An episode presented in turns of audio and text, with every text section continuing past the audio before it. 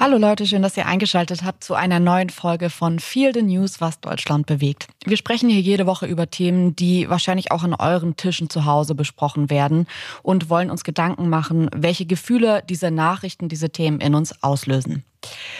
Heute ist das Thema von Wagenknecht bis Serdar Somuncu, deutsche Putin-Pleaser. Denn Deutschland ist auch nach einem Jahr russischen Angriffskrieg gegen die Ukraine voll mit Leuten, die gefährliche Schlüsse aus der Situation ziehen. Wir wollen uns heute ansehen, wie sich unser Land und die Menschen durch diesen Krieg verändert haben und wie unsere Gefühle dazu sind. Was ist passiert? Diese Woche jährt sich der Ukraine-Krieg. Die Folgen des russischen Angriffs sind auch in unserem Land spürbar. Die Diskussion war lange davon bestimmt, wie sich Deutschland politisch verhalten soll, zum Beispiel was Waffenlieferungen angeht. Aber in den letzten Wochen und vielleicht Monaten hat sich die Debatte irgendwie verschoben. Es geht in Deutschland immer stärker um die Beschäftigung mit sich selbst, von unserem Pazifismus bis zu unseren Belastungen. Letzte Woche sprach der Oberbürgermeister von Tübingen, Boris Palmer, über die Auswirkungen des Krieges durch überfüllte Kitas und Sonderregelungen für die Kinderbetreuung in seiner Stadt. In den letzten Tagen wurde in den sozialen Medien ein Video von Serdar Sumuncu geteilt, in dem er minutenlang unter Applaus ein putinsches Propaganda-Argument nach dem anderen gebracht hat. Und diese Woche findet eine große Demo am Brandenburger Tor unter dem Motto Aufstand für Frieden statt. PolitikerInnen wie Sarah Wagenknecht fallen mit Aussagen auf, an die man sich auch ein Jahr nach Kriegsbeginn nicht gewöhnen wird. Werbung Sascha, ich würde gerne noch mal mit dir über Formbar sprechen. Wir haben uns unser wunderschönes Bücherregal bei Formbar designt, designen lassen und ich würde gerne heute noch mal ein paar Sätze über das Design verlieren, weil ich das wirklich so besonders finde bei Formbar, es sieht ein bisschen so aus, als hätten wir acht Leute in unsere Wohnung kommen lassen und die hätten das dann alles ausgemessen und entworfen und sich auch nochmal kreative Gedanken gemacht, weil dieses Möbelstück einfach am Ende so besonders aussieht. Ja, irgendwie hat man den Eindruck, da haben eine Innenarchitektin und der Schreiner tagelang zusammen dran gearbeitet. Es ist nämlich so, dass so rein vom Designaspekt, wir haben ja wirklich viele Möbelanbieter ausprobiert, man bei den allermeisten merkt, ah ja, das ist eins von der Sorte. Ne? Man kommt auch zu irgendwelchen Freunden, dann merkt man, ah, guck mal, die haben auch ein Regal von denen, die das dann äh, irgendwoher liefern. Und das ist nicht so bei Formbar. Auch deswegen, weil man da in dem Konfigurator das alles ziemlich gut einstellen kann und da auch Designs drin hat, so vorgegebene Muster, die es woanders gar nicht gibt und die so ganz kleinteilig auch änderbar sind und personalisierbar sind. Das ist so eine richtige ein richtiges Designmöbel und das gefällt mir besonders gut. Ja, also ich finde, diese Einzigartigkeit macht Formbar schon aus. Und man muss auch dazu sagen, wir beide haben jetzt nicht das größte Händchen irgendwie dafür, ein Möbelstück von from scratch zu designen. Und wir haben es trotzdem hinbekommen, da ein wahnsinnig ästhetisches Möbelstück rauszubekommen. Und das finde ich halt so toll. Formbar übernimmt das alles. Also man hat am Ende wirklich das Gefühl, dass man da von mehreren Profis beraten wurde. Und auch wenn man alles selbst konfiguriert, ist es ja so, dass am Ende nochmal DesignerInnen von Formbar drüber sehen, was ich auch super entlastend finde, dass man nicht selbst irgendwie dann Angst hat, irgendeinen Fehler im Design gemacht zu haben, der einem dann erst auch beim Aufbau auffällt, weil man natürlich das nicht studiert hat oder Ahnung davon hat. Und gerade da setzt Formbar an und ihr kriegt wirklich, geht mal auf die Formbar-Seite, auch auf Instagram und schaut euch einfach an, was da für Ergebnisse rauskommen können und lasst euch inspirieren. Es ist wirklich einfach ein absolutes kreatives Paradies. Ihr könnt jetzt auf form.bar slash Herzensmöbel, also mit OE gehen und dort mit dem Code Herzensmöbel sagenhafte 30% Rabatt insgesamt bekommen. Äh, das gab es bisher so gar nicht und es lohnt sich tatsächlich, weil man am Ende ein wirklich sehr, sehr schönes Möbelstück zu Hause hat. Viel Spaß beim Ausprobieren. Werbung Ende. Ja, und warum machen wir diese Sendung? Nach einem Jahr Ukraine-Krieg hat sich ein überraschend großer Teil der Deutschen auf die ein oder andere Art als Putin-Pleaser erwiesen. Wir wollen verstehen, warum Menschen diesen Kriegstreiber in Schutz nehmen oder sogar verteidigen. Wir möchten uns für die Sendung einzelne Aussagen ansehen und besprechen, warum es so wichtig ist, diesen Menschen was entgegenzusetzen. Ja, Jule, lass uns vielleicht anfangen, indem wir eine Brücke schlagen. Unsere allererste Sendung von Feel the News hat unter anderem von der Atomangst gehandelt. Der Überfall auf die Ukraine war ganz frisch. Und wie sind denn deine Gefühle in diesem Jahr, diesem Krieg gegenüber? Wie haben die sich weiterentwickelt? Ich habe mich diese Woche total viel gefragt, natürlich, weil sich das jetzt jährt und man das ich kann mich noch so genau dran erinnern, wie das letztes Jahr war und gerade auch, weil wir irgendwie so in den Startlöchern unseres Podcasts waren und dann ging das los und man war so fassungslos, was da passiert ist und ich fand also hätte man mich letztes Jahr gefragt, hätte ich gedacht, dass das ein kurzer Zustand ist. Es ging ja am Anfang durch die Berichterstattung, war ja auch so, dass man dachte, ja, jetzt noch eine Woche und dann ist es durch und jetzt noch so und dann kann es irgendwie funktionieren. Dachte ich zumindest. Und irgendwie so allmählich merkt man in diesem Jahr, nee, das ist ein Zustand, der noch länger gehen kann. Und ich habe mich diese Woche viel gefragt, ob man sich, also so mit der Frage beschäftigt, kann man sich an Krieg gewöhnen, weil ähm, natürlich sind wir hier, muss man auch, finde ich, bei dieser Folge einfach nochmal sagen, es ist absolute ähm, nicht-Betroffenheit, aktive Betroffenheit in diesem Krieg, wie jetzt Menschen, die irgendwie in der Ukraine leben oder da geflüchtet sind. Trotzdem ist es ja hier auch Thema. Und ähm, dieser Kriegszustand, den spürt man ja hier auch in dem Land. Natürlich nochmal ganz anders als in der Ukraine, aber trotzdem. Ähm, ich finde es in Berlin total krass, wie viele Autos mit ukrainischem Kennzeichen hier rumfahren und das ist auch normal. Ich weiß noch, am Anfang habe ich dir das bei jedem Auto gesagt und habe gesagt, guck mal, schon wieder ein ukrainisches Kennzeichen. Und jetzt ist es halt so, man sieht die Autos und die sind da und die sind immer noch da. Und ich finde es irgendwie, mir kommen da fast die Tränen, weil ich halt denke, die Menschen haben bis heute kein Zuhause. Die mussten ihre Heimat verlassen und die sind jetzt hier und warten drauf, dass sich irgendwas ändert. Und das sind teilweise, man sieht, dass die Autos Kindersitze hinten drin haben und ich finde das, also mich berührt das einfach, weil ich denke, dass das sind dann so die Momente, wo ich mir denke, ich, man kann sich da nicht dran gewöhnen, man kann sich nicht an diese Situation gewöhnen, weil man ja jeden Tag Menschen sieht, die wahrscheinlich lieber in ihrer Heimat wären, die lieber zu Hause wären und die können da nicht sein und es geht immer weiter und es ist eigentlich genauso Thema wie vor einem Jahr für die Menschen auf jeden Fall und da würde ich schon noch mal eine Abgrenzung machen, weil ich glaube, dass es in vielen Köpfen nicht mehr so Thema ist wie vor einem Jahr oder immer wieder so aktiv hervorgerufen werden muss. Und dahingehend würde ich die Frage schon auch beantworten, ja, ein Stück weit kann man sich traurigerweise an Krieg gewöhnen, weil das ein Zustand ist, der jetzt einfach schon so lange ist und die Leute reden auch, finde ich, viel unverblümter darüber. Trotzdem fällt mir auf der anderen Seite auch ähm, ein Graffiti auf, das man in Berlin inzwischen öfter sieht und zwar ein Spruch, den ich am Anfang gar nicht richtig verstanden habe, weil der sich so harmlos anhört, dass man, dass ich erstmal überlegen musste, woher kommt der? Und zwar die Phrase, die inzwischen auf extrem vielen Hauswänden in Berlin ist. Ich habe das jetzt schon in fast jedem Stadtteil gesehen. Die Phrase, das ist nicht unser Krieg. Und diese Aussage, das ist nicht unser Krieg, das liest man so und ich habe mich gefragt, sind das, wer macht das? Was sind das für Menschen, die dieses Graffiti an die Wand sprühen? Und was ist die Aussage dahinter? Wie ist es für die UkrainerInnen, die hier in Berlin mit dem Auto rumfahren und das natürlich vielleicht auch irgendwie übersetzt bekommen?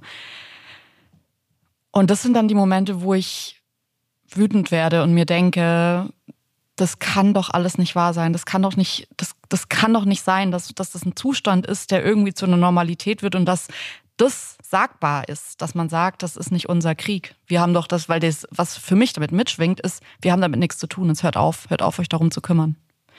Was sind deine Gedanken dazu?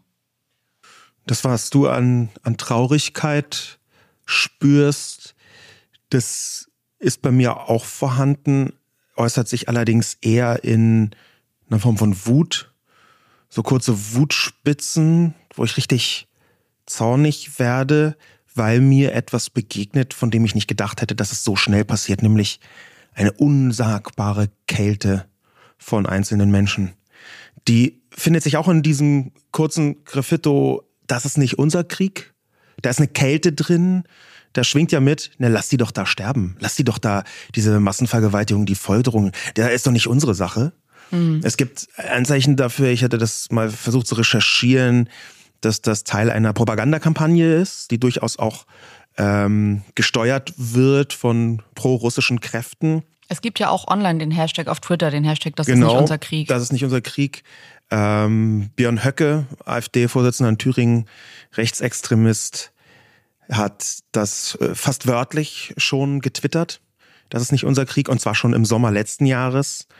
Ähm, das ist also eine interessanterweise gleichzeitig rechte und auch linksnationale äh, Phrase.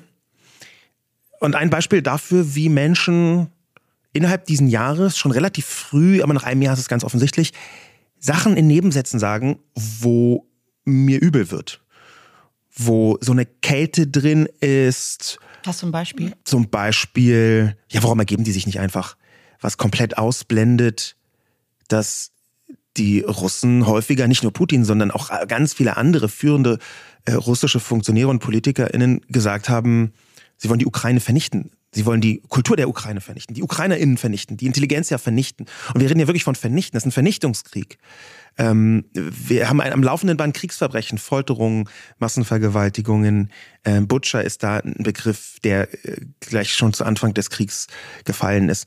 Und so zu, so zu tun, als müsste man das halt hinnehmen. Als wäre das, mhm. das ist halt der Preis, den ihr bezahlt, liebe Ukrainer. Also diese Kälte, die, die auch die eigenen pazifistischen Empfindungen, ach, wir können doch nicht in diesen Krieg eingreifen, die, diese Empfindungen höher zu bewerten als hm. das Leid der Ukrainerin. Das, das, das, da ist so eine gruselige Kälte dabei. Das ist meine, meine erste Empfindung, was die Entwicklung äh, der Emotionalität in diesem Land betrifft. Weißt du, was mich manchmal wütend macht, weil ich mir fällt es immer wieder in den Aussagen auf, die du gerade auch so aufgezählt hast, wenn die Leute sagen, ach komm, was, was können wir denn jetzt machen? Das ist doch nicht unser Krieg, ja, gebt euch doch einfach, jetzt redet doch einfach mit dem. Die Leute tun so, als sei dieser Krieg eine Naturgewalt, mhm. wie eine Überschwemmung niemand kann was dafür, das ist jetzt passiert, jetzt kommt halt damit klar, jetzt fangt halt wieder an, eure Häuser aufzubauen. Was seid ihr denn jetzt immer noch so trotzig? Ja. Oh Mann, wollt ihr immer noch Krieg haben? Ja. Jetzt hört doch mal auf. Ja, das ist ein, das ist ein super Bild. Ähm, äh, das, auch ja. diese, dieses Argument, es sind Opfer auf beiden Seiten. Es ist auch so, dass russische SoldatInnen sterben. Ähm, das muss doch jetzt mal aufhören. Und es hört doch nur auf, wenn die Ukraine bereit wäre, mit Putin zu sprechen und endlich mal zu verhandeln. Und das macht mich so wütend, weil ich mir denke, es ist hier nicht eine Überschwemmung gewesen. Es war keine Naturkatastrophe. Ja. Und das ist auch total schlimm, das haben wir gerade gesehen. Aber es geht in dem Fall einfach darum, dass eine Person entschieden hat, dieses Land, in dem Menschen in Frieden und Freiheit leben, gehört mir und die Menschen leben da jetzt nicht mehr in Frieden und Freiheit. Ja. Und jetzt ist Krieg. Ja. Und dann so zu tun, als könnte man da nichts machen. Als wäre das halt über die Leute wie eine Überschwemmung so rübergespült. Und jetzt ist es eben so. Mhm da äh, kann ich so deinen, auch wenn ich meistens eher irgendwie Traurigkeit empfinde, kann ich da diese Wut total verstehen, die du hast, weil in den Aussagen geht es mir auch so, dass ich immer eigentlich den Leuten sagen will, mhm. aber es ist ja nicht so. Also es ist ja nicht so, dass das einfach passiert ist und wir jetzt alle nichts mehr tun können und jetzt gucken müssen, wie man das Beste aus der Situation macht. Mhm.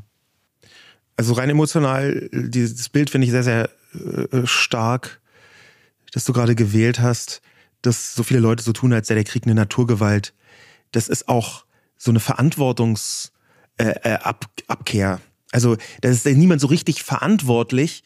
Das ist ja bei diesen Putin-Pleasern auch ein wiederkehrendes Zeichen. Auch das macht mich regelmäßig richtig sauer, dass sie so tun, als könne der arme Putin, ich meine, das, der hat ja keine andere Wahl gehabt.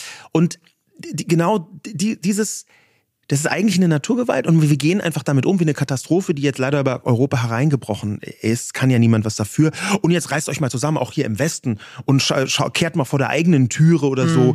Ähm, oder die USA haben äh, 2003 ja in, dort und dort auch. Also äh, die, diese ganzen Argumente, die man dann sehr, sehr schnell hört, die, glaube ich, sind zutiefst egoistisch und egozentrisch. Ich glaube nicht, dass es den Leuten, wenn die irgendwie sowas sagen wie, aber im Jemen oder der Irak, dass es ihnen eine Sekunde um den Irak geht. Mhm. Und das meine ich auch mit Kälte, mit dieser Kälte. Das sind nur Fake-Argumente, die ich ganz oft höre. Das hat gar nichts mit Politik zu tun, sondern da sind Leute, die sind, also, das ist jetzt richtig anstrengend, das mit, das mit diesem Putin, das mit der Ukraine, das jetzt, das soll irgendwie aus, aufhören und es ist mir scheißegal wie. Und das, das, da ist eine, eine Kälte drin, die ich einfach immer noch nicht richtig verstehe und an, an die ich mich auch nicht gewöhne ich merke auch bei dieser, bei diesem ganzen Konflikt, dass es ähm, immer wieder ähm, auf so eine intellektuelle Ebene, vermeintlich intellektuelle Ebene gezogen wird. Mhm. So wie wenn eine Person vor dir sitzt, die desperately durstig ist und sagt, ich brauche Wasser, ich bin durstig. Und du sitzt mit einem Wasserglas da und sagst, du mal ganz kurz, wir müssen jetzt erstmal darüber sprechen, dass es ja noch ziemlich viele andere Menschen auf der Welt gibt, die auch ja. lustig sind. Ja. Und man könnte was tun und man könnte helfen. Und diese Person sitzt aber da und sagt, ja, klar könnte ich dir jetzt das Wasser rüberschieben und klar könnte ich dir, und ich finde schon, dass diese Menschen, klar, die sitzen jetzt nicht auf den Waffen, aber das sind Menschen, die ähm, zumindest ihre, ihren Intellekt geben könnten in dem Moment und Recht geben könnten, dass das ein großes Unrecht ist, das hier passiert. Und in dem Moment, in dem sie da sitzen und sagen, ja, ich könnte ihr das Wasser jetzt einfach rüberschieben, aber lass uns doch erstmal über die chemische Zusammensetzung von Wasser sprechen. Und wenn mhm. du die kannst und wenn wir da noch über andere Themen reden, dann vielleicht gebe ich dir das Wasser. Wobei ich bin mir nicht ganz sicher, vielleicht hat ja noch jemand anderes Wasser. Brauchst du das Wasser überhaupt? Und das sind so Momente, wo ich mir denke, ich einige Gedanken davon sind Gedanken, die, wenn man nicht in dieser Situation wäre, sich, finde ich, grundsätzlich machen kann. Man kann sich Gedanken drüber machen, wie stellt man Frieden her, wie vermeidet man Kriege. Das sind alles, finde ich, intellektuelle Fragen, die durchaus ihre Berechtigung haben. Aber ich finde, in der Situation ist es für mich total schwierig, das zu ertragen, dass es Menschen gibt, die sagen, nee, lasst uns mal alle zehn Schritte zurückgehen. Wir dürfen uns jetzt hier nicht emotional irgendwie von den Menschen, die da elendig verrecken, äh, mit reinziehen lassen. Wir müssen erstmal irgendwie einen kühlen Kopf bewahren. Ich habe es ja gerade eingangs schon gesagt, diese Situation, ähm, dass der Krieg andauert, dass es eine Situation ist, wo man, oder ich dachte, dass ich kannte keinen Krieg, ich wusste nicht, wie lange Kriege gehen können. Also klar weiß man das irgendwie in der Theorie, aber in der Praxis fand ich immer, wenn man die Berichterstattung gehört hat, war es so, dass man dachte, das ist schon kurz vor Sieg eigentlich oder kurz vor, da passiert mhm. jetzt was. Und ähm, ich weiß, dass ich vor einem halben Jahr gelesen habe, dass jemand meinte, er glaubt, dass dieser Krieg noch Jahre gehen wird. Mhm. Und da dachte ich mir, als ich das das erste Mal gelesen habe, was denkt der denn? Also irgendwann sind ja auch keine Menschen mehr da. Es sterben jeden Tag Menschen. Das kann doch nicht sein. Und lass uns gerne mal über diesen Punkt sprechen, weil das ja schon ein Punkt ist, der sich wahrscheinlich dann auch mit der Frage beschäftigt, kann man sich an Krieg gewöhnen?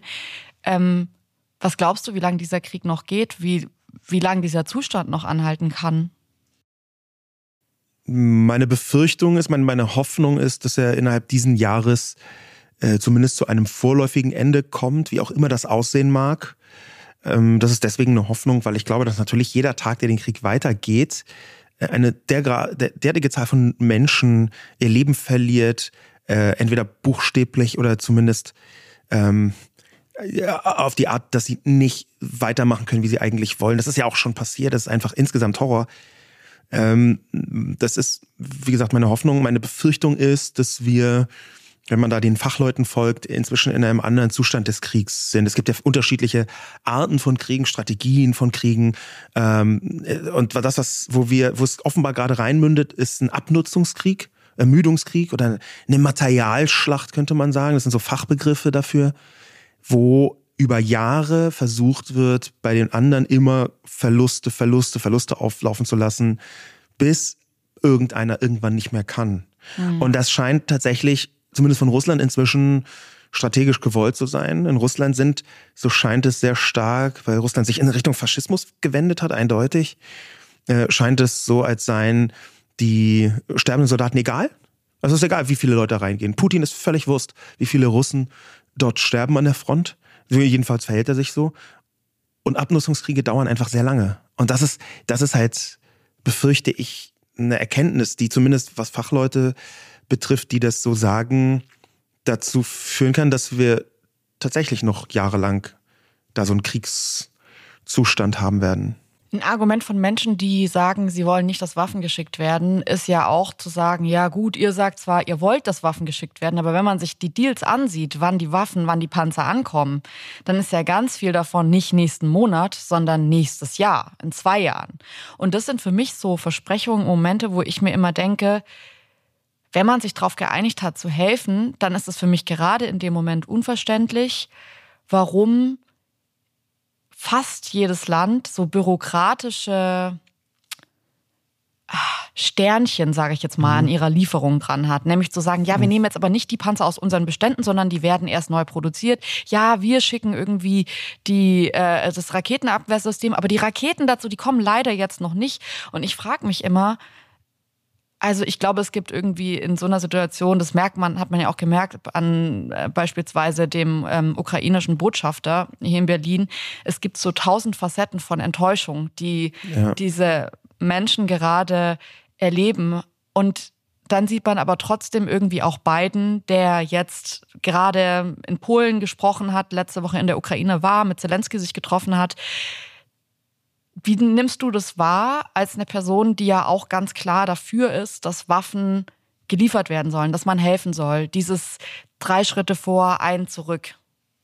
Das ist tatsächlich schwer zu beurteilen. Auf der einen Seite äh, würde Deutschland, vor allem Olaf Scholz, international immer wieder Zögern und Zaudern vorgeworfen. Und ich glaube, das war nicht ganz aus der Luft gegriffen. Ja. Ähm, auf der zweiten Seite sind da natürlich relativ komplexe Mechanismen dahinter, weil, das muss man sich auch immer wieder vergegenwärtigen, der Krieg kann ja über die Ukraine hinausgehen. Das heißt, die Länder, die Waffen liefern, die müssen zumindest in Ansätzen auch überlegen, was machen wir denn, wenn wir hineingezogen werden?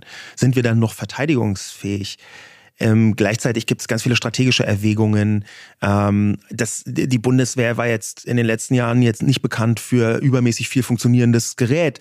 Das kommt wahrscheinlich auch noch dazu. Ich würde sagen, ich kann im Detail nicht so gut beurteilen, was davon wirklich Zaudern und Zögern ist. Mhm. Aber was ich sehe und was man, glaube ich, auch gut beurteilen kann durch die Fakten von außen, ist, dass es sich so durchzieht im letzten Jahr. Man dachte, oh, die der Waffe XY, das Iris-System, ja. das wird erst in drei Monaten geliefert. Aber dann waren die drei Monate vorbei und dann war es da und dann hat es eine Wirkung entfaltet. Mhm. Und man hat immer wieder gedacht, ja, boah, das ist ja noch so weit weg. Wir brauchen das jetzt. Ja, wir brauchen das jetzt, aber wenn es dann kommt, ist es da und wirkt auch. Mhm. Also das ist ein wiederkehrendes Element, das man allein durch Beobachtung sehen sehen kann. Und natürlich durch die westlichen Waffen hat die Ukraine geschafft, diesen, dieser Armee zu widerstehen. Ähm, und gleichzeitig sehe ich aber diese Befürchtung, wie lange der Krieg noch geht, ähm, dass er sich schon über ein Jahr ausdehnt, die führt eben auch dazu, dass, das haben wir ja schon in der Zusammenfassung angedeutet, die Diskussion sich wegschiebt von dem, was ist eigentlich in der Ukraine. Das ist dann eine ständige Kampfhandlung und hin zu der Situation hier im Land, zu den Energiepreisen, zu der äh, Leistungsfähigkeit der Kommunen, was die Geflüchteten-Situation angeht, zu den Folgen wie Inflation. Da gibt es ja eine, eine Vielzahl von Folgen, die man auch nicht leugnen kann, die da sind. Mhm. Und wo es aus meiner Sicht auch bis zu einem bestimmten Punkt sehr legitim ist, darüber zu sprechen. Ja, also nur weil das Leid in der Ukraine viel größer ist, was zu akzeptieren ist, das ist vollkommen klar, heißt es ja nicht, dass man hier sagen kann, ey, jetzt red doch nicht über die gestiegenen Gaspreise, das ist doch jetzt wirklich Kleinkram. Das, das, ist nicht, das ist nicht die Art, wie man mit solchen Debatten umgehen kann, weil solch zum Beispiel Gaspreise, Energiepreise, die sind jetzt nicht so radikal, äh, inzwischen nicht mehr so radikal hoch wie befürchtet, aber die waren eine Zeit lang so hoch, da haben Leute stark drunter gelitten. Und ich glaube, dass solche Debatten, was heißt das überhaupt, was macht das mit uns, geführt werden können und müssen. Man darf dabei bloß nicht das Leid der Ukrainer vergessen. Das ist so eine Balance, die man finden muss. Ich glaube, das ist ein Punkt, den ich auch wichtig finde, dass man darüber spricht, weil das, finde ich, immer der Moment ist, der Anknüpfungspunkt für Putin-Pleaser, für Menschen, die sagen, hey, ähm, wir nehmen eure Probleme ernst, wir sehen das alles. Und deswegen wollen wir nicht, dass die Ukraine sich weiter wehrt, sondern wir wollen endlich Frieden, wir wollen endlich, dass der Krieg aufhört, weil auch für die Menschen hier ist es schrecklich, was passiert.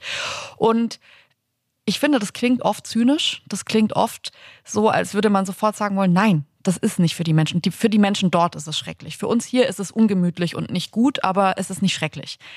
Auf der anderen Seite sehe ich, wie Menschen, die das aussprechen, Applaus bekommen und wie das in Talkshows ein Thema ist. Und ich glaube, dass es ein großer Fehler ist, diese Probleme von Menschen nicht ernst zu nehmen und zu sagen, ja, es gibt aber noch schl äh, deutlich schlimmeres Leid, so wie du das gerade gesagt hast, weil wenn man jetzt sieht, was die Probleme hier sind, dass man, dass es wirklich Leute gibt, die, ich meine, jetzt nicht so schlimm betroffen waren von den Gaspreisen, wie man es eigentlich befürchtet hat. Es hätte ja noch deutlich schlimmer kommen können, aber trotzdem betroffen waren. Äh, Kita-Plätze, die fehlen, ganz, ganz viel in Städten, was so organisatorisch ist, auch nochmal diese Auslastung, die man ja damals hatte, als die Leute privat diese Menschen aufgenommen haben. Ich habe immer noch Freunde, bei denen leben noch UkrainerInnen zu Hause. Da hat die Stadt nicht einmal angerufen und gesagt, was ist denn los? Wir sehen ja, ihr habt das jetzt über die drei Monate hinaus gemacht, wie können wir euch denn helfen? Sondern die leben da. Bei einer Freundin von mir lebt seit einem Jahr eine Ukrainerin und ähm, die besucht ihr jetzt gerade Arbeit und die gewöhnt sich jetzt gerade an so einen Zustand von Alltag hier. Das sind aber alles Situationen, wo ich schon sagen würde, das kann, also in dem Fall jetzt klappt es, soweit ich das gehört habe, total toll. Aber ich glaube, dass es auch Situationen gibt, in denen das gar nicht gut klappt, weil das eine unfassbare Belastung ist. Und ich glaube, über diese Belastungen zu sprechen, über diese mittelbaren mhm. Belastungen durch den Krieg, ähm, das ist ein Punkt, den ich wichtig finde, auch wenn man schnell irgendwie wahrgenommen wird als eine Person, die deswegen den Krieg nicht gut findet. Und ich glaube, da muss man schon nochmal unterscheiden und kann sagen, man kann über die Probleme sprechen und trotzdem sagen, ja, aber der Krieg muss von ukrainischer Seite beendet werden und nicht äh, im Sinne von mal mit Russland reden, sondern ganz klar Russland eine Grenze ziehen. Dieses mit Russland reden ist eine sehr häufige Argumentation, die man bei diesen Putin-Pleasern hört. Redet doch endlich mit denen. Und das ist auch eine gute Überleitung diese völlig falsche Aufforderung, diese absurde Aufforderung ist eine gute Überleitung zu dem Hintergrund, zu der Theorie, was eigentlich dahinter steht, hinter diesem Putin-Pleasing. Ähm, wir haben eine Vielzahl von Leuten, die aus ganz unterschiedlichen Gründen Argumente benutzen, die, äh, als seien sie direkt aus dem russischen Propagandaministerium gekommen. Ganz vorne mit dabei ist da äh, Sarah Wagenknecht, eine publizistisch äh, sehr einflussreiche Person, politisch nie wirklich was zu sagen gehabt, ähm, immer in der Opposition gewesen, hat zwar eine gewisse Macht über Teile der Linkspartei, aber ähm, die ist eher eine öffentliche Figur und faltet, äh, faltet darüber ihre Macht. Und die hat äh, gemeinsam mit Alice Schwarzer ein Manifest für Frieden ins Leben gerufen, zu dem jetzt auch die große Demonstration in Berlin stattfindet. Und da möchte ich ein Zitat rausziehen, um das mal genauer anzuschauen, weil da so viele Argumente drin sind, die wirklich praktisch direkt aus der Feder von Putin stammen. Zitat, ähm, in einer Pattsituation, in der keine Seite militärisch siegen und der Krieg nur am Verhandlungstisch beendet werden kann, warum dann nicht jetzt, sofort? Verhandeln heißt nicht kapitulieren. Verhandeln heißt Kompromisse machen auf beiden Seiten. Mit dem Ziel, weitere Hunderttausende Tote und Schlimmeres zu verhindern. Das meinen auch wir, meint auch die Hälfte der deutschen Bevölkerung. Es ist Zeit, uns zuzuhören. Das ist ein Zitat aus dem Manifest für Frieden und es beginnt damit, mit dieser Hybris zu sagen, es ist Zeit, uns zuzuhören. Ja, es ist endlich Sarah Wagenknecht zuhören. Also zum einen kommt mir überhaupt nicht so vor, als wären diese Stimmen besonders leise gewesen in dem letzten Jahr, sondern ganz im Gegenteil. Es hat eine Vielzahl von den immer gleichen Leuten, 100 Manifeste und offene Briefe geschehen, waren in allen Talkshows ähm, und haben immer wieder gefordert, hört uns endlich zu. Die meinen gar nicht zuhören, sondern die meinen, die Lösung gefunden zu haben für alle Probleme auf Kosten der Ukrainerinnen, dass endlich Deutschland so tut, als sei Putin halt ein ganz normaler Dude, der eben mal irgendwie ein Problem mit dem Nachbarland hatte. Ähm, und die, das, das, das finde ich schon sehr schwierig. Und ich dann, finde gerade diese Aussage, dieser Part Kompromisse machen. Ja. Der Kompromiss bedeutet ja für die Ukraine, dass sie ihre Freiheit in ihrem Land aufgeben und unter Russland, weil das ist der Kompromiss, ja. den Putin möchte. Der Kompromiss ja. ist, gebt euer Land auf und dann äh, sterbt ihr nicht beziehungsweise Sternchen, weil ja. alle Leute, die keine echten Russen sind und die nicht irgendwie unserem äh, Mindset folgen, die werden schon umgebracht oder ja. die wollen wir da nicht haben, was ähm, in Putin-Sprache nicht heißt, dass die irgendwie einen Aus Ausreiseantrag stellen können. Das sind für mich so Momente, wo ich mir denke, wieso stellt man das so dar, als wäre da einfach zu verhandeln, als wäre das jetzt was, wo man sich an den Tisch setzen kann und also hier steht ja auch, das, dieser Krieg kann nur am Verhandlungstisch beendet werden. Und ja, das, das, ist, das ist die, die größte Hybris, also auch die größte Absurdität, dass immer der Westen aufgerufen wird, noch nicht mal die Ukraine. Ne? In, in den Köpfen dieser Menschen ist die Ukraine gar kein handelndes Subjekt, gar kein Land, gar kein eigenständiges Land. Das ist auch ein Putin-Talking Point. Mhm. Die, die Ukraine ist gar kein Handel, die, die, die existiert gar nicht. Das sind eigentlich Russen, verirrte Russen, verwirrte Russen. Und die, die Ukraine äh, äh, existiert nicht und hat auch keine eigene Meinung, sondern der Westen muss jetzt mal verhandeln. Und dann hat Putin kurz vorm Jahrestag mal endlich wieder eine seiner Reden zur Lage der Nation gehalten. Und in dieser Rede hat er so eindeutig zu erkennen gegeben, dass er genau null verhandlungsbereit ist. Also 0,0. Das bedeutet, die Leute rufen zu Verhandlungen auf, aber Putin will nicht verhandeln. Und er hat es fast wörtlich gesagt. Ja, also wenn man diese Rede sich mal anschaut, da ist gar kein minimales bisschen, noch nicht mal eine Andeutung davon, dass man ja eigentlich verhandeln könnte. Der Kreml veröffentlicht die Reden von Putin immer auch auf Englisch. Und da gibt es eine Vielzahl von Gründen, die Putin ins Feld führt, warum dieser Krieg sein muss und man sich nur wehren musste. Und der, der Höhepunkt ist, ich zitiere das, verantwortlich für äh, die Eskalation des Ukraine-Konflikts ist die schiere Nummer der Opfer, die der westlichen Elite zuzuschreiben sind. Und der westlichen Elite, die Kiews, Kiews Regime äh, installiert hat. Ähm, dann geht es ein bisschen weiter und er zieht die ähm, direkte Schlussfolgerung, der Westen hat damals Hitler zur Macht verholfen und heute den Nazis in der Ukraine. Und dann erklärt er auch noch in dieser Rede, warum man die Nazis wie damals vernichten müsse. Und allein, dass man einen jüdischen Präsidenten als Nazi bezeichnet, ist ja schon mal eine Absurdität. Aber die, dieser ganze, diese ganze Erzählung die lässt gar nicht zu, dass er danach sagt, ja Leute, ich habe euch zwar jetzt die ganze Zeit erklärt, dass ich glaube, dass das Land voll von Nazis ist, die man besiegen und vernichten muss, dann kannst du ja gar nicht sagen, ja, aber ich lasse die jetzt am Leben, weil vielleicht ist ja doch ganz okay. Das ist ja einfach eine Erzählung, die absolut ist. Absolut. Das ist eine absolute Erzählung, das ist eine totalitäre Erzählung, die null Spielraum in irgendeine Richtung für Verhandlungen lässt. Und das ist das, was so viele Leute auf, von diesen Putin-Pleasern einfach geflissentlich ignorieren. Die tun so, als sei der arme Putin, ja, der, der will ja gerne verhandeln, aber der kann nicht, der, der böse Westen liefert lieber Panzer. Ich würde total gerne mit dir ähm, weitergehen von Sarah Wagenknecht zu einer Person, die mir ehrlich gesagt in dem Kontext noch mehr Angst gemacht hat, weil ich finde, dass Sarah Wagenknecht die letzten Jahre irgendwie abgecrazed ist. Das ist jetzt irgendwie kein großes Geheimnis. Klar, sie wird trotzdem noch in Talkshows eingeladen, aber ähm, die hat, finde ich, in den letzten Jahren viel gesagt, wo ich mir dachte, ach, okay, interessant, das, das würde wirklich niemand so sagen.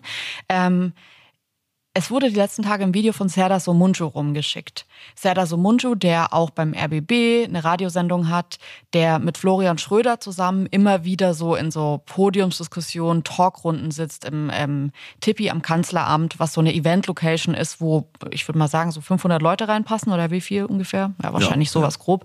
Ähm, und diese, dieses Event ist seit Monaten gut besucht. Also ich habe vor sieben Monaten schon mal ein Video gesehen, wo die beiden über den Krieg sprechen. Und ähm, was mich so überrascht hat, war gar nicht so sehr, ich finde, dass Serdar Somuncu jetzt auch nicht erst seit vorgestern mit negativen Aussagen auffällt, das muss man ehrlich sagen. Aber was mich überrascht hat, war der Applaus und der Zuspruch vom Publikum. Vor sieben Monaten, aber auch vor ein paar Tagen. Vor ein paar Tagen ging wieder ein neues Video rum, in dem Serdar Somuncu erklärt und er, muss man schon sagen, er kann sehr, sehr gut emotional sprechen, finde ich, und er ist sehr wortgewandt. Und ähm, so diese Kombi sorgt dafür, dass man ihm, finde ich, eigentlich gerne zuhört, wenn er so eine Brandrede hält. Damals wurde er ja auch bei TV Total genau für diese Brandrede irgendwie äh, von Stefan Raab eingeladen, wo er sich so künstlich über Dinge aufregen sollte, weil das kann er echt gut.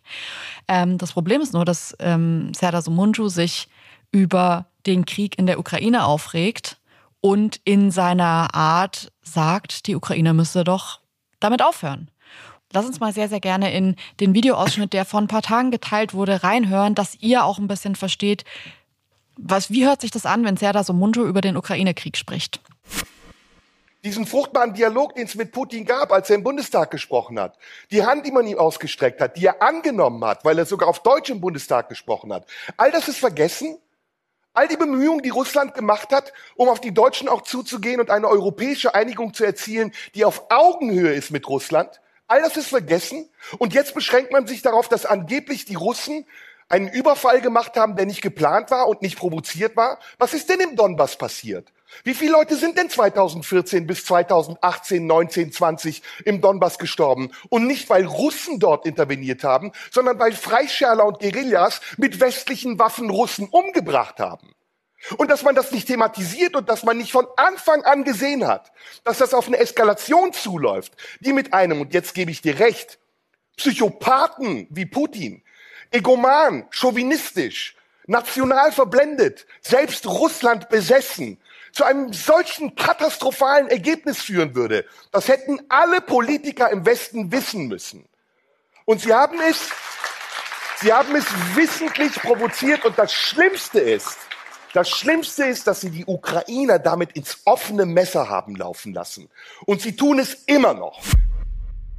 Ja, das muss man einordnen. Denn Serdar Somuncu regt sich hier auf der scheint das wirklich zu glauben, was er sagt. Dabei ist da eine Vielzahl nicht nur von wirklich nachweisbaren falschen Fakten drin, sondern der, der, der ganze Tenor ist eine Täter-Opfer-Umkehr. Der ganze Tenor, den er da bringt, ist die armen angegriffenen Russen und das ist einfach faktisch falsch. Es beginnt damit, dass dieser Dialog, von dem er spricht, die ausgestreckte Hand, übrigens ein ganz häufiger Begriff ausgestreckte Hand, ähm, bei, Putin und die hat man dann weggeschlagen, äh, der arme Putin. Der, die, das war 2001. Der hat die Rede im Bundestag 2001 vor über 22 Jahren gehalten äh, oder vor 22 Jahren. Und dass Leute sich in der Zeit weiterentwickeln. Der Inhalt der Rede war eine Lobpreisung von Demokratie 2001. Und danach hat Putin immer weiter daran gearbeitet, die Demokratie abzuschaffen in Russland, bis es eine Diktatur wurde. Das heißt, ähm, diese ganzen Bemühungen, die Russland gemacht hat, die hat Putin selber, die gab es, die hat Putin selber wieder eingerissen. Und er hat eine Vielzahl von Kriegen geführt. Übrigens von Anfang an, immer wenn es nicht so richtig rund lief, hat er irgendwie entweder in Tschetschenien oder in Georgien oder sonst wo Kriege angezettelt, die ähm, absichtlich dafür gemacht waren, um die eigene Bevölkerung so ein bisschen in Siegestaumel zu versetzen. Russland ist, und das ist nicht nur meine Meinung, das sagen auch ganz renommierte Historiker wie Timothy Snyder zum Beispiel, Russland ist in Richtung Faschismus getaumelt. Und wenn man das einfach ignoriert und so tut, als sei das einfach ein Politiker, mit dem man endlich verhandeln müsse, dann kommt man daraus, wo Sumunchu jetzt rauskommt. Was ist im Donbass passiert, fragt Sumunchu. Ja, im Donbass haben russische Freischärler mit russischen Waffen die Ukraine auf ihrem eigenen Territorium angegriffen. In dem Gebiet wurde ein völlig äh, äh, unschuldiges Passagierflugzeug abgeschossen. In dem Gebiet wurde 2014 die Krim überfallen, die der Ukraine gehörte, zur Ukraine gehörte und die plötzlich Russland einfach annektiert hat. Und am Anfang waren das nur irgendwelche Freischärler, die zufällig Uniformen anhatten und am Ende waren es plötzlich aber dann Russen. Und das alles so zu tun, als sei eigentlich der Westen schuld. Das zeigt, das ist von Serdar Somuncu einfach eine Putin-Propaganda der allerersten und feinsten Sorte. Und dann ist auch egal, dass er dazwischendurch irgendwie Egoman und Psychopath sagt. Das ist dann egal. Er wiederholt Putin-Propagandapunkte. Ich habe mir die Reden von ihm noch mal ein bisschen genauer angesehen ähm, unter diesem Aspekt, wann klatschen die Leute, weil mir trotzdem wichtig war zu verstehen, wo an welchen Punkten trifft denn der Nerv? An welchen ja. Punkten sind die Leute bereit zu sagen, ja, das ist gerade irgendwie todesunangenehm, was er sagt, aber ich klatsche jetzt einfach trotzdem. Ich finde das gut, ich fühle mich hier verstanden. Und was ich interessant fand, ähm, das sieht man vor allem auch in der Rede, die ähm, vor sieben Monaten, das findet ihr auch noch auf YouTube, falls ihr euch das reinziehen wollt. Ähm, ja, wenn man sich diese Rede ansieht, dann ist es so, dass er vor allem dann Applaus bekommt, wenn er darüber spricht, was für uns passieren könnte. Also diese Folge, die wir vor einem Jahr gemacht haben, die Atomangst, die scheint bei vielen Leuten noch in den Köpfen da zu sein. Und es ist ja auch nicht, wir haben darüber eine Folge gemacht, es ist nicht völlig von der Hand zu weisen. Also zu sagen, es ist komplett absurd, haben wir damals ja auch besprochen. Nee, das ist es nicht. Aber was ich schon schwierig finde, ist, dass Sumunchus ganzes Weltbild, und ich glaube, er glaubt da wirklich aus fester Überzeugung dran, darin fußt, dass die maximale Eskalation passiert. Dass Russland in den Atomkrieg zieht, dass hier in Berlin, er sagt dann hier, was sagen denn die ganzen Leute hier? Äh, ich versuche das jetzt gerade so zu übersetzen. Er mhm. sagt, ähm, die ganzen Leute, die jetzt irgendwie dafür sind, dass wir Waffen liefern, die stehen dann alle panisch vor den Bunkern in Berlin, wenn eine Atombombe geschmissen wird und sagen, lasst mich rein, ich bin Pazifist.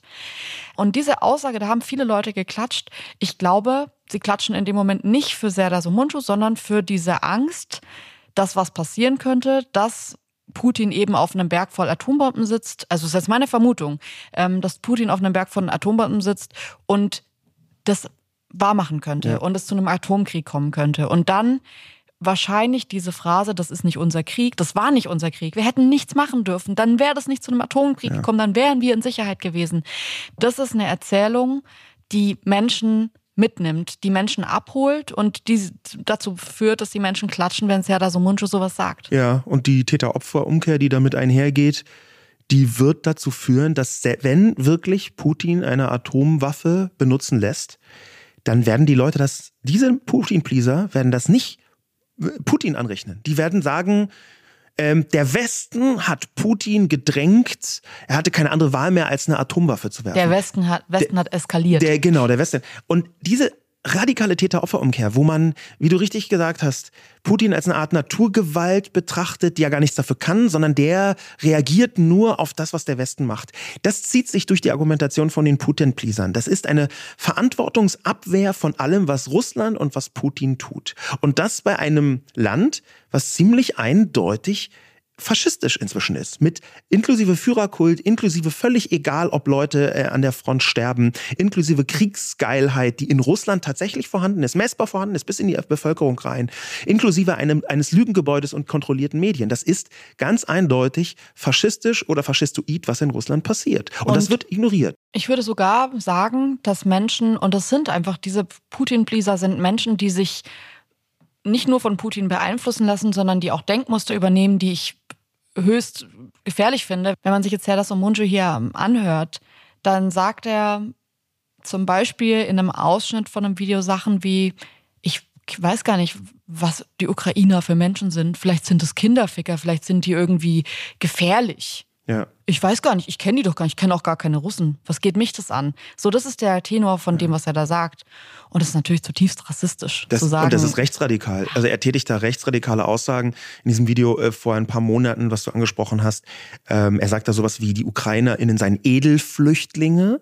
Es gibt ja. Flüchtlinge, denen man nicht hilft und dann gibt es die Edelflüchtlinge, die, Edelflüchtlinge, die holt man gerne Das sind rein. Leute, die einfach Familie verloren haben. Das sind Leute, die vor Krieg geflohen sind und die benennt er Edelflüchtlinge. Das ist also, also alles, was er da sagt, ist eins zu eins AfD. Alles, was er da sagt, oder nicht alles, aber vieles, was er dort formuliert, sind rechtsradikale Talking Points.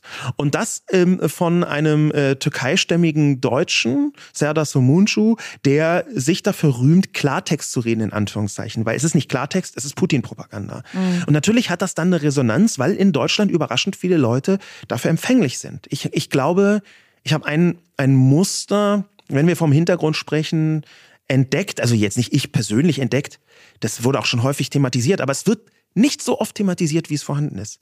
Ein Muster von diesen Putin-Pleasern, von ganz rechts bis ganz links.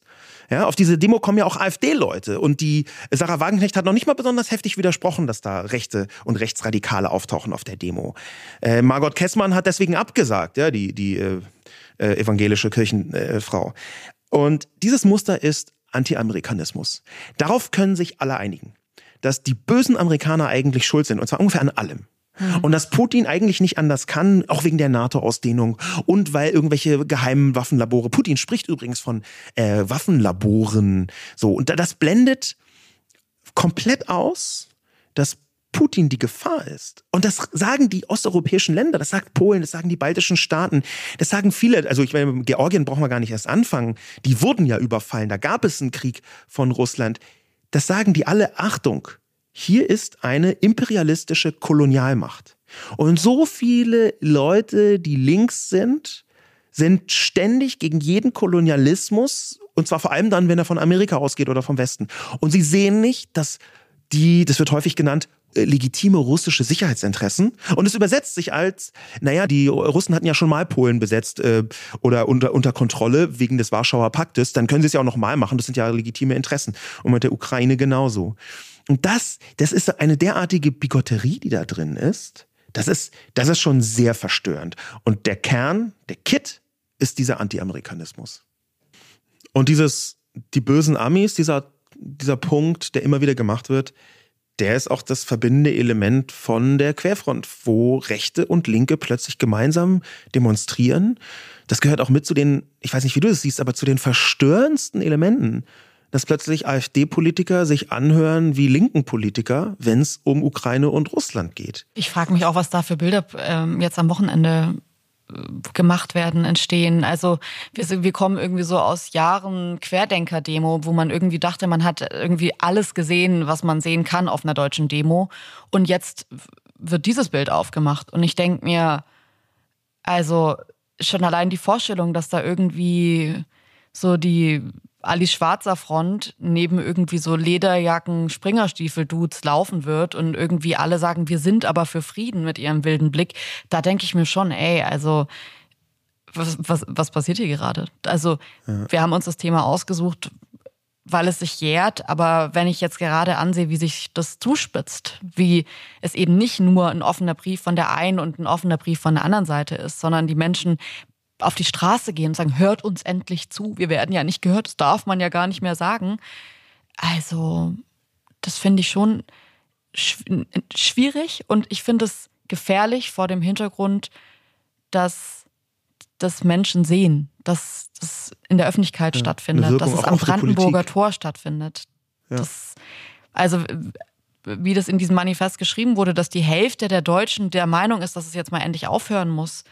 Ähm, das ist, glaube ich, eine Zuspitzung von diesem Thema und auch eine Darstellung von dem mhm. Thema, die ich nicht repräsentativ finde für unser Land. Und das ist nicht, weil es meine persönliche Meinung ist, sondern wenn man den Umfragen folgt, wenn man Leute fragt, wie sieht's aus, wollt ihr diesen Krieg, wie soll dieser Krieg beendet werden, dann glaube ich schon, dass sich ähm, Sarah Wagenknecht für das Manifest Punkte rausgezogen hat, wo ich sagen würde, ja, das spielt dir jetzt gut in die Karten. Es ist aber nicht die Meinung dieses Landes zu sagen, die Menschen müssen jetzt endlich irgendwie unter russischer Fuchtel endlich mal ein bisschen verhandeln und mal ein bisschen Frieden finden, weil das ist das, was wir alle wollen. Ja, alle wollen Frieden, aber so ist es kein Frieden. Nee, genau. Das, dieses, so ist es kein Frieden, ist genau der, der Punkt, um den es am Ende geht, der auch diese vermeintliche Friedensdemo und diese Friedensbewegung, diese Pseudo-Friedensbewegung ähm, so entzaubert weil das, was sie wollen, ist in Frieden gelassen werden.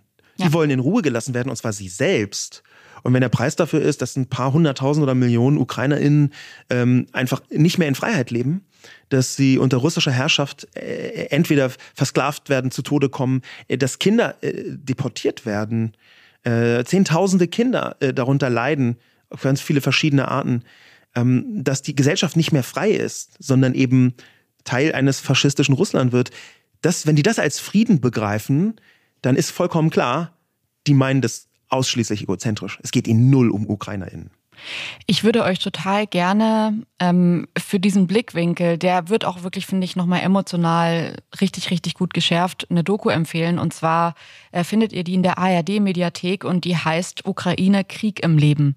Die Doku ist von unserem lieben Freund Vassili Golot, der ja auch schon hier im Podcast mit einer Sprachnachricht vertreten war und wirklich eigentlich über den ganzen Krieg jetzt im letzten Jahr so viele wichtige Beiträge gemacht hat. Für die Doku ist es jetzt noch mal ein Schritt weiter. Er ist, hat die in der Ukraine gedreht und es sind ganz, ganz viele Porträts drin, Gespräche drin von Menschen. Also er hat eigentlich genau das gemacht, was diese Menschen, die da am Wochenende kommen, nicht gemacht haben. Und zwar die Menschen in der Ukraine denen eine Stimme gegeben, die wahrgenommen, die ernst genommen und gefragt, wie wollt ihr leben, wie lebt ihr gerade, wie sieht euer Leben aus und was für, für erhofft ihr euch von der Zukunft. Und wenn man das sieht, wenn man diese Doku sieht, das ist so herzergreifend, Art zu sehen, die Menschen leben da in einem vollkommenen Kriegszustand. Das ist nicht irgendwie Alltag und man merkt es ja nicht und irgendwo weit weg ist mal eine Bombe, sondern es ist alles zerstört und zerbombt und Chaos ohne Ende.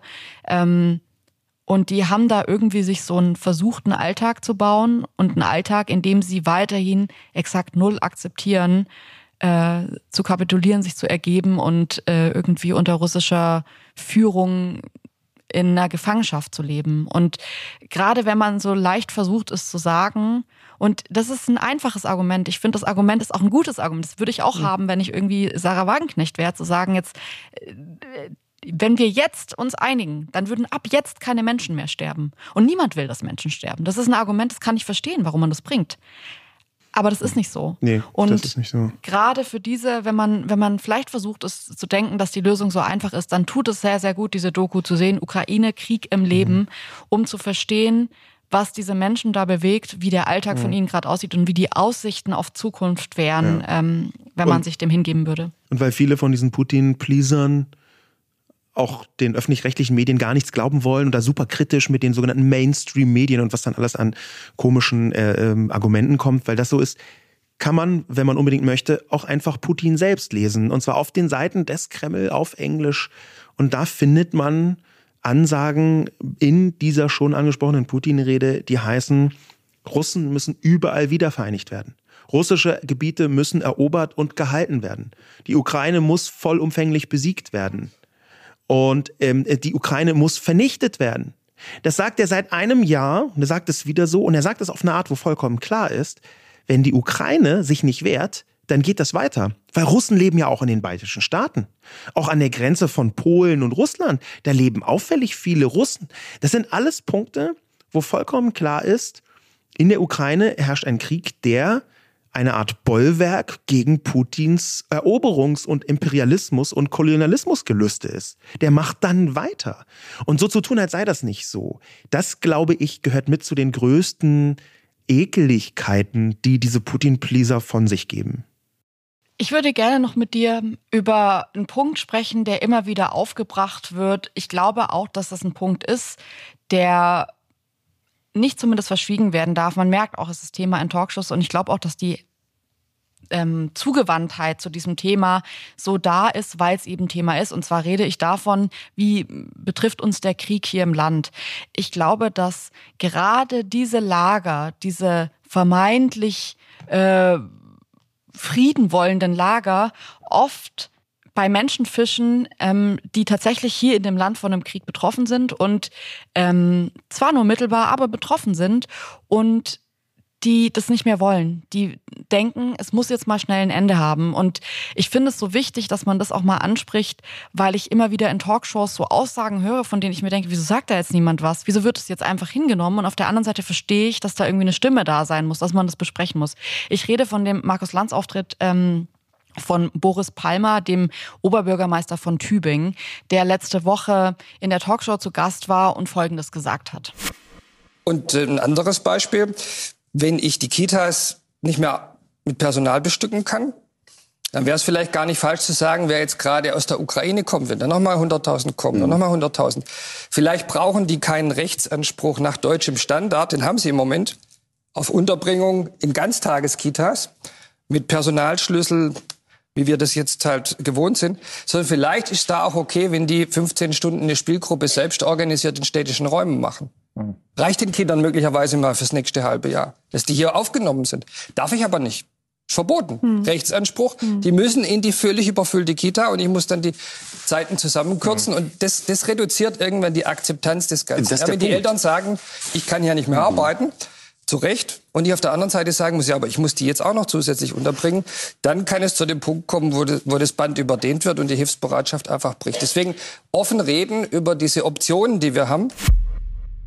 Da sind für mich zwei Handlungsstränge drin, die ich nicht miteinander vermischt sehen möchte persönlich. Und zwar glaube ich, dass es ein Problem in Deutschland gibt mit Kitas. Das hat für mich nicht damit zu tun, ähm, dass so viele Kinder gerade da sind und man irgendwie und dann noch die ukrainischen Kinder dazukommen, sondern es hat was damit zu tun, dass dieser Job unfassbar schlecht bezahlt ist. Es ist nicht mehr attraktiv für viele Menschen, den auszuüben, weil man eine große Verantwortung hat, einen großen Druck, wenn ein Fehler passiert und dafür ein verhältnismäßig kleines Geld bekommt.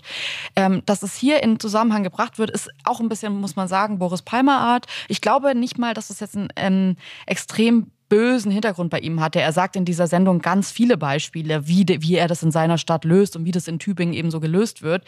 Ich glaube trotzdem, dass es gefährlich ist und dass man da was sagen muss, weil mhm ähm, diese Connection zu bilden und den Vorschlag, den er dann bringt, zu sagen, na ja, vielleicht müssen die ja nicht die gleichen Rechte haben wie die Kinder hier in Deutschland. Wenn die hierher kommen, vielleicht reicht es auch erstmal, wenn die irgendwie in eine Krabbelgruppe gehen, die sie sich selbst organisieren. Wieso sollten die jetzt auch irgendwie den gleichen Betreuungsschlüssel bekommen? Da steckt für mich ein Problem, das er sieht und ich finde es das gut, dass er das Problem sieht, aber ein Schluss, der für mich aus dem Problem nicht gezogen werden sollte dahinter. Ja, das, das ist absolut richtig. Das hier zwei Sachen vermischt werden auf sehr populistische Weise. Ja. Nämlich einmal, natürlich braucht man pragmatische Lösungen. Man kann ja nicht von heute auf morgen sagen, so, jetzt sind hier ganz viele Plätze. Irgendwann funktioniert es nicht mehr von der Kapazität. Da braucht man pragmatische Lösungen. Aber dass man eine pragmatische Lösung findet, hat ja nichts mit Rechten zu tun. Das heißt ja nicht, dass man sagen kann, und weil die pra Lösung pragmatisch jetzt funktioniert, beschneiden wir Rechte. Das sind zwei unterschiedliche Diskussionen. Und das zu vermischen, ja. führt leider in eine ganz dunkle Sphäre, die wir schon aus den 60er und 70er Jahren teilweise kennen, nämlich, dass man eigentlich die Leute, die hierher kommen, wieder vergraulen möchte. Und das macht man durch Rechtebeschneidung. Ja, also das ist zum Beispiel in, in, in Berlin war das ganz lange so, dass aus dem Libanon geflüchtete äh, Menschen, ähm, dass die ihre Kinder nicht in die Schule schicken durften. Man hat ein Schulverbot für Kinder erlassen. Das wissen viele Leute nicht. Aber es gab ein Schulverbot für Kinder, weil man in Berlin dachte, wenn man die möglichst weg, Arbeitsverbot ohnehin, damals in den mhm. 70ern, wenn man die wieder vergrault, äh, dann so. Das ist nicht passiert. Äh, stattdessen haben sich da äh, katastrophale Gemengelage ergeben. Aber diese, diese Attitüde, dass man Menschenrechte beschneidet, um sie wieder zu vergraulen, das klingt da im Hintergrund an. Und das ist völlig, was völlig anderes als pragmatische Lösungen. Ja, und vor allem würde ich sagen, also ich meine, Boris Palmer ist für seine pragmatischen Lösungen bekannt, manchmal gut und manchmal schlecht, muss man ja wirklich auch sagen. In der Corona-Zeit gab es einige Lösungen, wo ich dachte, ach, interessant, das waren kreative Ansätze, wie man schnell irgendwie Dinge löst. Boris ähm, Palmer ist ja aber auch für seine äh, rechten Ausfälle bekannt. Ganz genau. Ja. Das ist dann aber halt so die andere Seite der Medaille, wo ich sagen würde, dieser Pragmatismus, den finde ich, kann man nicht loben in einem Moment, in dem er ja eigentlich literally vorschlägt zu sagen, wir machen einfach Unterschied zwischen Menschen und die Menschen, die hierher kommen und die Schutz brauchen, die Hilfe brauchen, die zum Teil schwerst traumatisiert sind, wo man sagen müsste, gerade diese Eltern sind vielleicht froh, wenn sie irgendwie ein paar Stunden am Tag ihr Kind genauso wie alle anderen Eltern in diesem Land in die Betreuung abgeben können, um klarzukommen. Da zu sagen, ja, der Vorschlag ist einfach, wir unterscheiden jetzt zwischen Menschen und die, die hierher kommen, haben nicht das gleiche Recht wie die, die hier leben äh, finde ich völlig absurd und finde ich, um ehrlich zu sein, auch keine pragmatische Lösung in einem Land, das mit Integration ein ganz, ganz großes Problem hat. Das heißt, wir haben doch jetzt, wir merken doch permanent, dass die Integration uns ein Jahr später, zehn Jahre später, 20 Jahre später immer wieder auf die Füße fällt, weil man sich nicht drum gekümmert hat. Und da zu sagen, unser neuer Lösungsansatz ist jetzt die Menschen, die hierher kommen, die vielleicht sogar bleiben müssen, weil wer weiß, wie lange dieser Krieg geht, wer weiß, wie das Leben dieser Menschen verläuft, denen gibt man jetzt als allererstes, wenn sie in das Land kommen, mal das Gefühl, Gefühl, ihr habt nicht die gleichen Rechte wie andere Eltern hier im Land. Seid euch dessen bewusst, glaube ich, ist keine pragmatische Lösung. Das ist eine Lösung, die für mich insofern keinen Sinn macht. Und trotzdem glaube ich, dass Boris Palmer hier einen Nerv trifft von Menschen, die sagen, wie viel sollen wir denn noch schaffen? Wie sollen das jetzt noch weiterlaufen? Und es ist leider in unserem Land ähm, ein Mindset, das da ist und das bespielt wird. Und, und ja. das für mich auch von anderen Seiten bespielt werden sollte als nur von der AfD. Das sehe ich wirklich so, weil ja. ich glaube, dass es Menschen gibt, die sich das fragen. Ein, ein Ansatz, wie man damit umgehen kann auf einer Debattenebene. Ja. Der führt vielleicht jetzt nicht unbedingt in eine Lösung, aber als Ausblick kann man das ja mal versuchen hinzubekommen, sich nämlich zu vergegenwärtigen, dass genau diese Debatten, diese Diskussionen die Folge sind von etwas, was Putin schon häufiger eingesetzt hat, und geplant hat, nämlich Destabilisierung von europäischen Ländern durch große Zahlen von Flüchtlingen und Geflüchteten. Ja. Das ist im syrischen Kontext, im Krieg in Syrien, wo Putin ja auch äh, intensiv mitgemischt hat, ähm, definitiv und auch nachweisbar geschehen. Putin hat häufiger in zutiefst, in zutiefst zynischer Weise Migrationsbewegungen dazu missbraucht, um Länder zu destabilisieren. Und anschließend auch noch in vielen Ländern nachweisbar für Deutschland, nachweisbar für Italien, nachweisbar für Frankreich, die rechten Kräfte in den Ländern unterstützt. Das heißt, auf der einen Seite sorgt er mit gezielt geschürten Konflikten dafür, dass möglichst viele Geflüchtete in die Länder strömen und auf der anderen Seite heizt er zur Destabilisierung dieser Länder dort die rechten und rechtsextremen Kräfte und Debatten an. Dann auch noch begleitet durch Putin-Propaganda. Und ein Ausblick könnte sein, sich zu vergegenwärtigen, und das wäre auch das, was man den Putin-Pleasern entgegenschleudern müsste. Leute, ist das jetzt eine Debatte, die wir führen, oder ist das eine putinsche Propagandadebatte? Bei den ganzen Argumenten, so sinnreich sie am Anfang erscheinen, wie dieses Graffito, das ist nicht unser Krieg. Genau hinzuschauen. Ist das hier jetzt eigentlich Putin-Propaganda? Oder ist das wirklich eine sinnvolle und legitime Debatte? Und ich glaube, dafür muss der Sinn in der Bevölkerung geschärft werden. Das ist ja auch das Perfide an Propaganda, dass sie ganz oft auf echt vorhandene Probleme aufsetzt, um die wir uns kümmern müssen. Und dass sie die aber in eine falsche Richtung zieht. Und jetzt kann man zu zwei Seiten komplett falsch liegen. Nämlich das eine wäre zu sagen, es ist alles Putin-Propaganda, müssen wir uns gar nicht drum kümmern, das wäre eine Katastrophe. Das würde den Putin-Pleasern sehr gut in den Kram passen.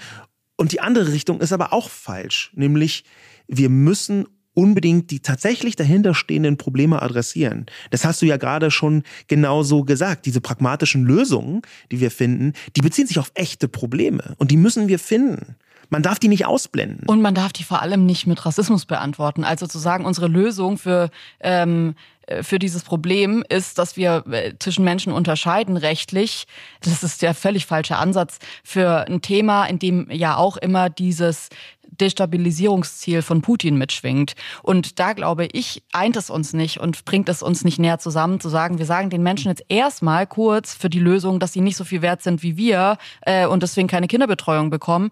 Aber dann im zweiten Moment kriegen wir es sicherlich irgendwie hin. Ich glaube, dass das der falsche Ansatz ist. Und ähm, das, was Putin da bekämpft, ist ja ein sicheres, demokratisches, bestehendes Konzept, ein System, von dem ich wirklich glaube, dass es sich auf Dauer auszahlen wird. Und ähm, ich bin der festen Überzeugung, dass man nur mit einer Standhaftigkeit, mit einer Stärke auf sowas reagieren kann. In dem Moment, wo wir als Lösung wirklich als Option sehen, uns wieder mit einem Menschen an Tisch zu sitzen, der einmal wild durch den Raum geschossen hat, glaube ich, verraten wir unsere Grundsätze, diese Beständigkeit, die wir haben, diese Standhaftigkeit in der Überzeugung, dass man entweder demokratisch miteinander redet und verhandelt oder es lässt.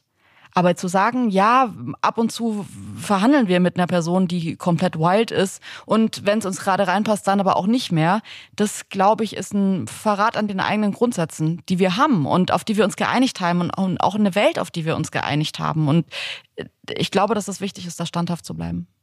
Das waren unsere Gedanken zu einem Jahr Ukraine-Krieg. Vielen Dank nicht nur fürs Zuhören, sondern auch falls euch die Folge gefallen hat, falls euch der Podcast gefällt, fürs Weiterempfehlen. Wir freuen uns über Bewertungen, wir freuen uns über Verlinkungen, zum Beispiel auf Instagram oder in anderen sozialen Medien.